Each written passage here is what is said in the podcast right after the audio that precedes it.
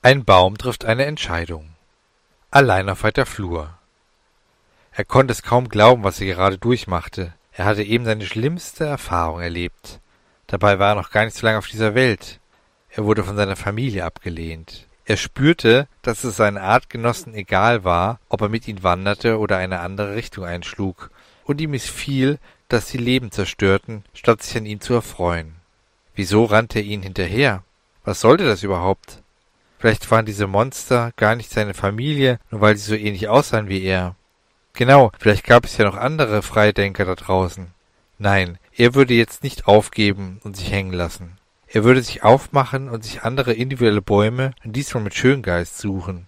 Ja, mit denen würde er sich bestimmt besser verstehen. Er würde ab sofort seinen eigenen Weg gehen.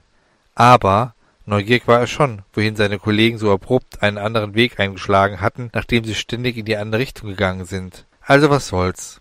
Er war so lange mit ihnen mitgetrabt, dann machte er dies eben noch ein Weilchen, bis ihm etwas Besseres einfiel. Da musste er sich aber jetzt beeilen. Er nahm all seine Kraft zusammen und versuchte sie einzuholen.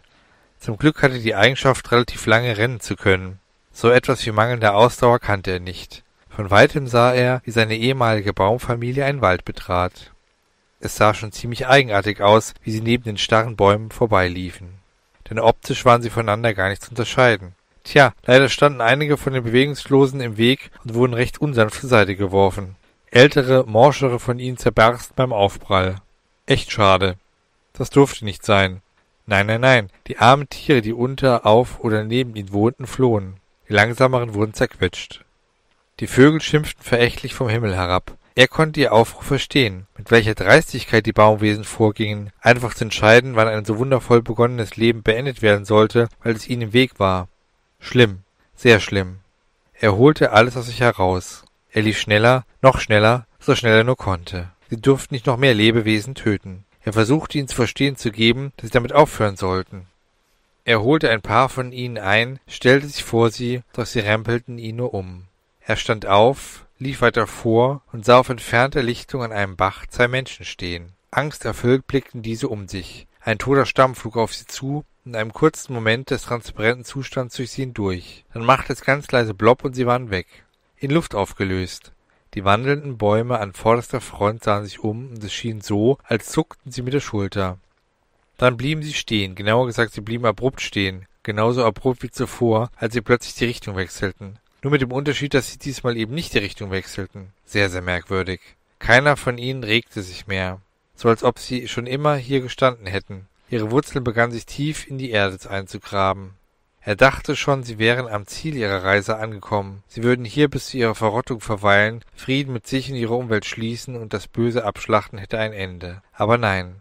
Aus den Ritzen der Rinden rekelten sich klitzekleine Raupen zu Tausenden pro Baum hervor, um sich blitzschnell in die Erde einzugraben. Ein kalter Schauer überkam ihn. Irgendwie hatte er das Gefühl, dass die kleinen Würmchen die Seelen der Bäume gewesen sein könnten und sich diese aufmachten, um irgendwo wiedergeboren zu werden. Das Morden nahm doch kein Ende, und er konnte nichts dagegen tun. Aber vielleicht schafften es diese Menschen, die entkommen konnten. Warum verfolgten seine Artgenossen sie, und wieso kamen sie ihm so bekannt vor? Irgendetwas tief in seinem Gedächtnis mit grauem Schleier umhüllt wollte hervor. Nein, es war gar nicht sein Gedächtnis, es war eine Stimme in seinem Unterbewusstsein, welche bisher erfolgreich verdrängte. Diese Stimme wurde lauter, und diese befahl ihn in tiefem, hasserfüllten Grollen. Töte ihn, Ellen Fine und jeder, der ihn unterstützt. Töte ihn, Dr. Susan Pofela und den Gnom. Halt!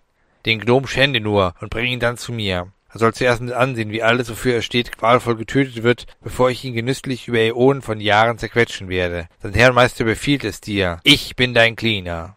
Unser Baum blieb, ebenso wie seine Brüder und Schwestern, zuvor angewurzelt stehen, ohne sich zu bewegen und begann erneut nachzudenken.